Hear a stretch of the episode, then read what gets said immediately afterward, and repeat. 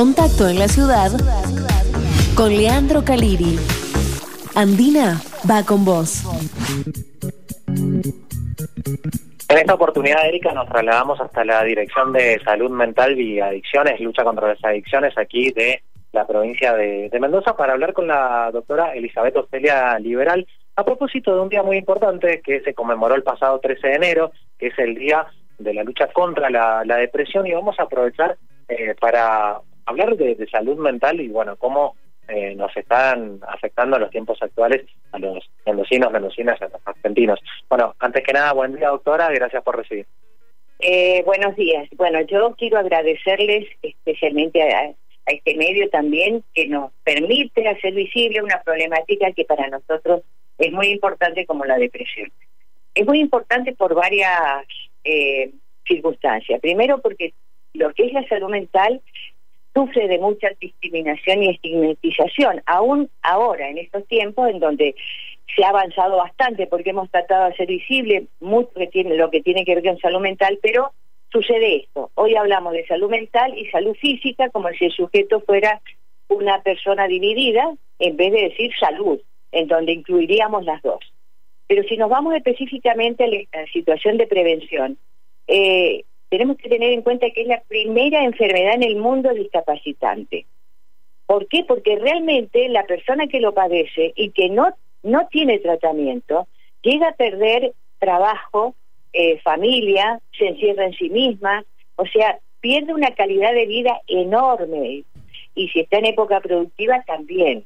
Entonces, me parece muy importante hablar de este tema, porque realmente creo que lo tenemos que poner en la mesa, porque siempre uno ha tenido un familiar o un conocido, o podemos llegar a, tener una, un estado depresivo y saber cómo manejarlo. Lo primero que hay que hacer es que alguien nos ayude, nos escuche, ¿eh? y no juzgarlo, porque lo primero que te dicen es poner voluntad, no seas vago, este, mirar todo lo que tenés a tu alrededor, no lo haces, eh, no tiene que ver con eso. La depresión lo primero que saca es la voluntad. Entonces pedirle a un deprimido que ponga voluntad es, es muy difícil. Y después tenemos todos estos estigmas sociales como que no, no va a trabajar porque no tiene ganas, este es un vago o no se siente mal, eh, no se siente bien, no se hace cargo de, de la casa, no tiene ganas de levantarse a hacer determinadas tareas, eso en el caso de la mujer. Entonces, todavía escuchamos esas expresiones en donde eh, la persona que padece de esta problemática la sufre doblemente porque no se siente escuchada. Entonces, ahora, ¿qué, señales hay que prestarle atención, por ejemplo, en caso de que le esté ocurriendo a algún familiar, a nosotros mismos, para ya eh, recurrir a, la ayuda, para buscar pedir ayuda, ya, digamos, determinar qué pasa de un mero estado de tristeza, de un estado de, tristeza, eh, digamos, temporal, a algo más complicado como lo que usted nos describe, doctor?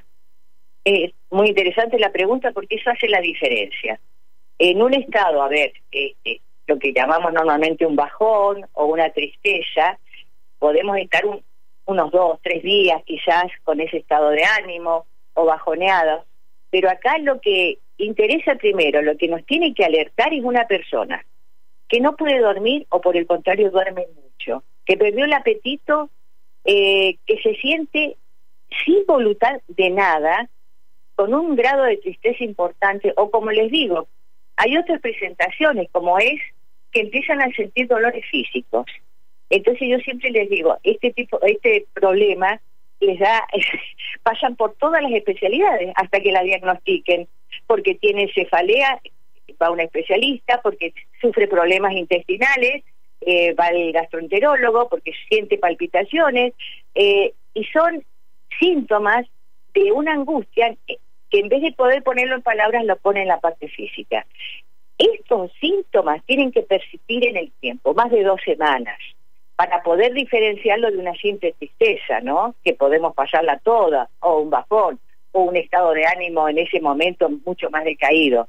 Pero cuando tenemos esta sintomatología, o alguna de ellas, o dos más, eh, durante más de dos semanas, ya tenemos que eh, ver que algo le está pasando a esa persona. Y consultar. Lo primero es acercarnos a esa persona eh, sin prejuicio, sin juzgamiento y preguntarle qué sentís. Y de ahí llevarla al lugar asistencial más cercano, que puede ser un centro de salud, el hospital, eh, o tenemos el 148 opción cero, con equipos interdisciplinarios desde las 12 hasta las 8 hasta las 20 horas, donde si consulta le van a saber primero escuchar, porque son psicólogos, trabajadores sociales, le van a poder escuchar en su malestar y ahí saber decirle, bueno, o la contenemos, seguimos conteniendo de esta manera o la derivan a una institución. Pero es importante que la familia, el entorno o amigos puedan darse cuenta de que esa persona no está bien.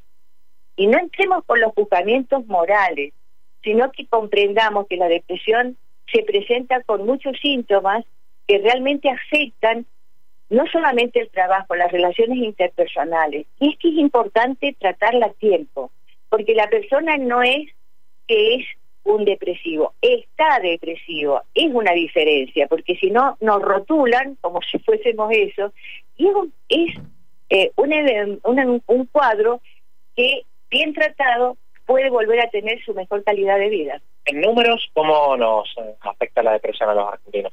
Eh, bueno, después de la pandemia tenemos números importantes depresivos de, de la depresión como avanzado, entre un 40 y 50%. O sea, eh, por eso es que ha sido tan llamativo y por eso es que queremos hacer visible esta problemática.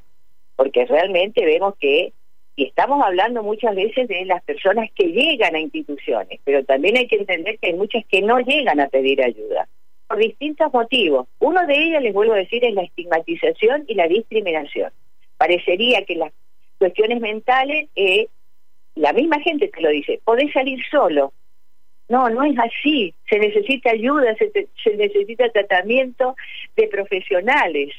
Eh, entonces ese es la primera, el primer mensaje que yo quiero dar, porque aparte estamos viviendo en un momento de una época tan difícil, con falta de trabajo, con situaciones este, donde no se avisora a veces un futuro diferente, y todo esto impacta en el estado de ánimo. Entonces, queremos acercarnos a decirle al familiar, al amigo y a la persona que lo sufre, hacer pida ayuda, porque con un tratamiento usted puede salir de esto.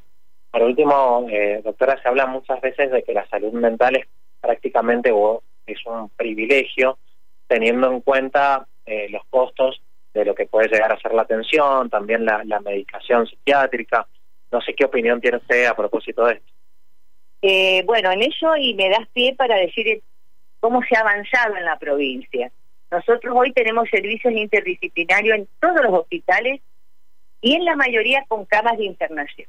Eso es muy importante porque no tenés que traer, sacar a, esa persona que está padeciendo este tipo de problema u otro y llevarlo, insertarlo en otro lugar, sino que en el mismo hospital, cerca de su domicilio, cerca de su comunidad, puede tener, si lo necesita, una internación y si no, consultas.